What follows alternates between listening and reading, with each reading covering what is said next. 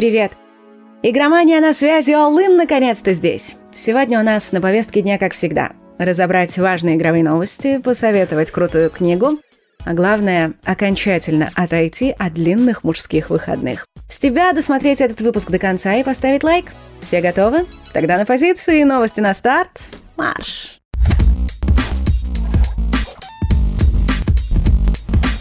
Добродушная тетя Соня все чаще разрешает обладателям ПК играть в ее игрушки. На этот раз глава PlayStation заявил, что этой весной на компьютерах выйдет зомби Action Days Gone.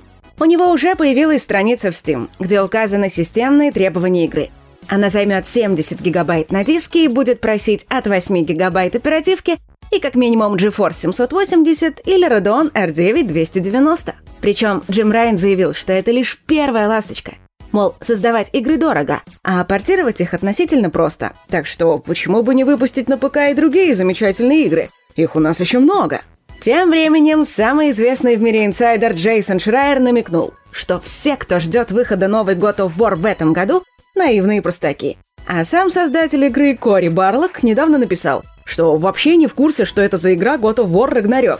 Видимо, он подразумевает, что так игру прозвали журналисты, а ее настоящее название до сих пор не объявили. Если ты ждешь вампирский ролевой экшен Bloodlines 2, то можешь особо не ждать. Издатель мало того, что отменил релиз в этом году, так еще и решил передать разработку проекта другой студии.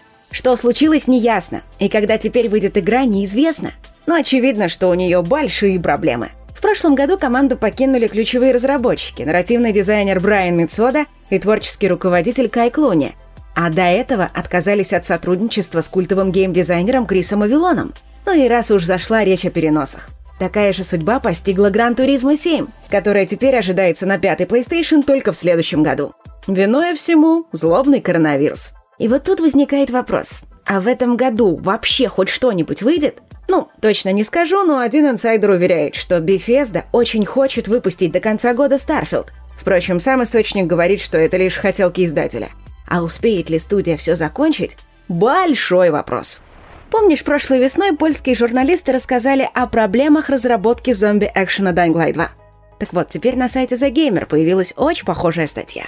В основном авторы подтверждают информацию своих коллег. Мол, игру делают без четкого плана, многое несколько раз переделывали, а руководство никого не слушает и занимается самодурством. Чтобы компенсировать нехватку опыта, они нанимают специалистов из Ubisoft и других крупных компаний.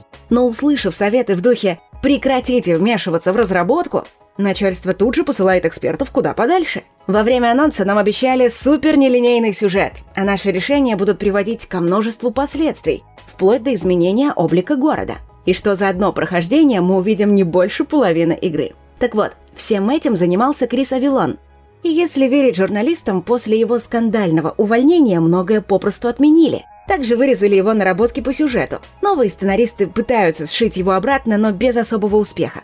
Там еще много разных подробностей, но в целом ясно, что Dying Light 2 сейчас не в лучшей форме, и в ближайшее время игру можно не ждать. А теперь давай глянем, что еще случилось за праздники. Sony заявила, что создает новый шлем виртуальной реальности для PlayStation 5, ура! Как он выглядит, не показали. И дату выхода тоже не назвали. Но это произойдет точно не в этом году. Такой вот странный анонс. Разработчики Genshin Impact признались, что всего один год развития игры обойдется им в два раза дороже ее создания, то есть порядка 200 миллионов долларов. Впрочем, деньги у них есть. В том году проект заработал 775 миллионов долларов. 26 марта ремейк первых двух Tony Hawk's Pro Skater выйдет на консолях нового поколения, а до конца года и на Nintendo Switch Обладатели расширенных изданий для PS4 и Xbox One получат апдейт бесплатно, а обычные версии обновят за 10 баксов. Халява для владельцев PlayStation. С 1 по 31 марта игроки смогут свободно забрать платформер Ratchet Clank 2016 года. И еще больше бесплатных проектов ожидаются вплоть до июня. Ну а Microsoft рассказала, какие игры получат подписчики Xbox Live Gold в марте. Warface Breakout – Vicious Attack Lama Apocalypse, Metal Slug 3 и третий Port Royal. А еще я продолжаю рассказывать про произведения в жанре литр ПГ, с которыми тебе, возможно, было бы интересно познакомиться. И сегодня у нас произведение от совсем молодого автора, для которого это первый цикл, но тем не менее написано уже четыре книги из семи. Итак, автора зовут Вова Бо. Ну а цикл называется «Рарк». Вова написал мне сам. Говорит, Даш, вот я пишу вот такое, возможно, тебе было бы интересно. Мне стало интересно, я полезла смотреть. В первую очередь читать комментарии увидела, что там творится какое-то совершенное безумие. Комментариев, во-первых, очень много. Во-вторых, всем людям поголовно это нереально нравится. Они в восторге, называют это свежим глотком вообще в жанре литр ПГ. Э, заставляют Вову писать быстрее. ну а те, кто не выдерживает, начинают писать свои истории в этой вселенной.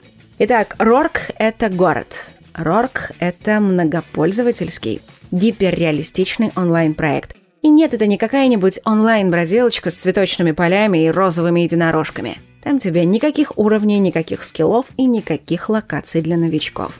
Хочешь играть? Покупаешь себе аватар, собираешь амуницию и валишь в ночную партию. Если выживешь, то получишь денег, лут и славу. Но вряд ли ты выживешь. Потому что либо тебя сожрет какая-нибудь монстрятина, либо ты просто сойдешь с ума. Если хочешь начать заново, без проблем снова покупаешь аватар и снова в путь. Чего только люди не делают. Ради денег, лута и славы. Читай, советую. Ну а мы увидимся уже завтра. Береги себя и свою психику и